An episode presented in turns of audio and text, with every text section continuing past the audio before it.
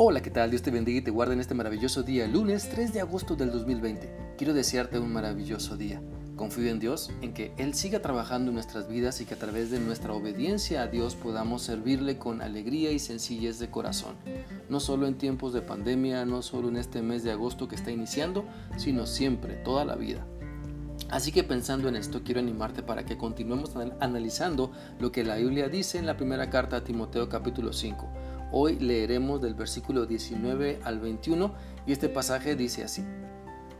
No escuches ninguna acusación contra un anciano a menos que haya dos o tres testigos que, le, que la confirmen. Los que están en pecado deberían ser reprendidos delante de toda la congregación, lo cual servirá de firme advertencia para los demás. Te ordeno solemnemente en presencia de Dios y de Cristo Jesús y de los ángeles mismos que obedezcas estas instrucciones sin tomar partido ni mostrar favoritismo por nadie. A través de estos versículos podemos seguir aprendiendo algunas instrucciones que se dan para la iglesia, ahora en cuanto a la forma de enfrentar el pecado en el liderazgo, y un mandato firme que debemos acatar correctamente es no tomar partido ni tomar favoritismos por nadie al momento de enfrentar cualquier situación donde se deba reconocer algún pecado. Muchos cristianos tristemente creen que sus pecados no tienen efectos secundarios. Piensan que Dios los pasa por alto, tienen un concepto equivocado a su conveniencia de que el amor de Dios les perdona todo aún sin confesarlo delante de Dios, sin confesar delante de Dios sus faltas, claro. Creen, en, creen que la justicia de Dios no aplica para ellos porque dicen estamos en su amor, estamos en la gracia. Y es por eso que cuando se les confronta con su pecado se ofenden nos atacan de perversos y poco amorosos, pero este pasaje es uno de varios que nos enseña la importancia de confrontar el pecado de manera correcta, de decirle a un cristiano con las palabras que Dios nos está mostrando que está mal en algo de su conducta, de su hablar o de su forma de pensar. Y precisamente el pasaje nos deja en claro que si hay alguna acusación contra algún líder, o también se puede aplicar a cualquier miembro de la iglesia, necesitamos enfrentarlo de la manera correcta, con testigos y usando el amor de Dios como principio para llamar al arrepentimiento, confrontando el pecado para que exista una restauración.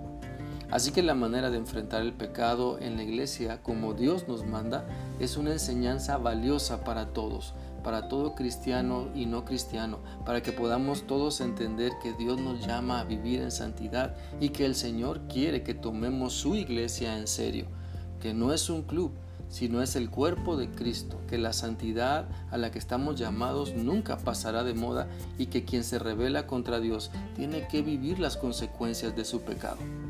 Así que este pasaje también es un llamado para que si estamos pecando, ah, nos arrepintamos si estamos fallando en algún aspecto de nuestra vida, debemos confesarlo a Cristo y dejar que ese perdón que Él nos da nos sane, nos transforme y podamos entonces disfrutar la, maravillosa vida en Cristo. Muchas actitudes que te acompañan, que nos acompañan y que son venenosas y destructivas son por nuestra incapacidad de arrepentirnos.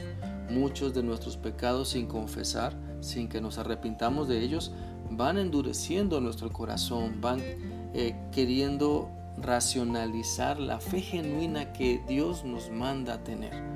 Por eso el día de hoy Dios nos llama a que nos arrepintamos de nuestros pecados. Si alguien nos hace ver que estamos mal, no nos enojemos contra esa persona.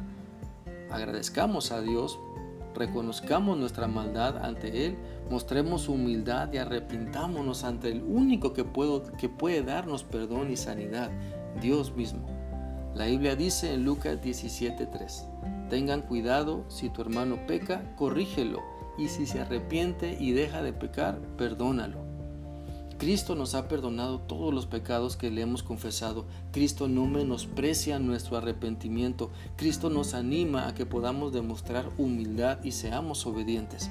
Así que te invito a mostrar arrepentimiento genuino por cada pecado que estás cometiendo y al confrontar el pecado de alguien más, busca que haya más personas contigo, cristianos que entiendan también que se busca el arrepentimiento para restauración teniendo como base el fundamento del amor de Cristo.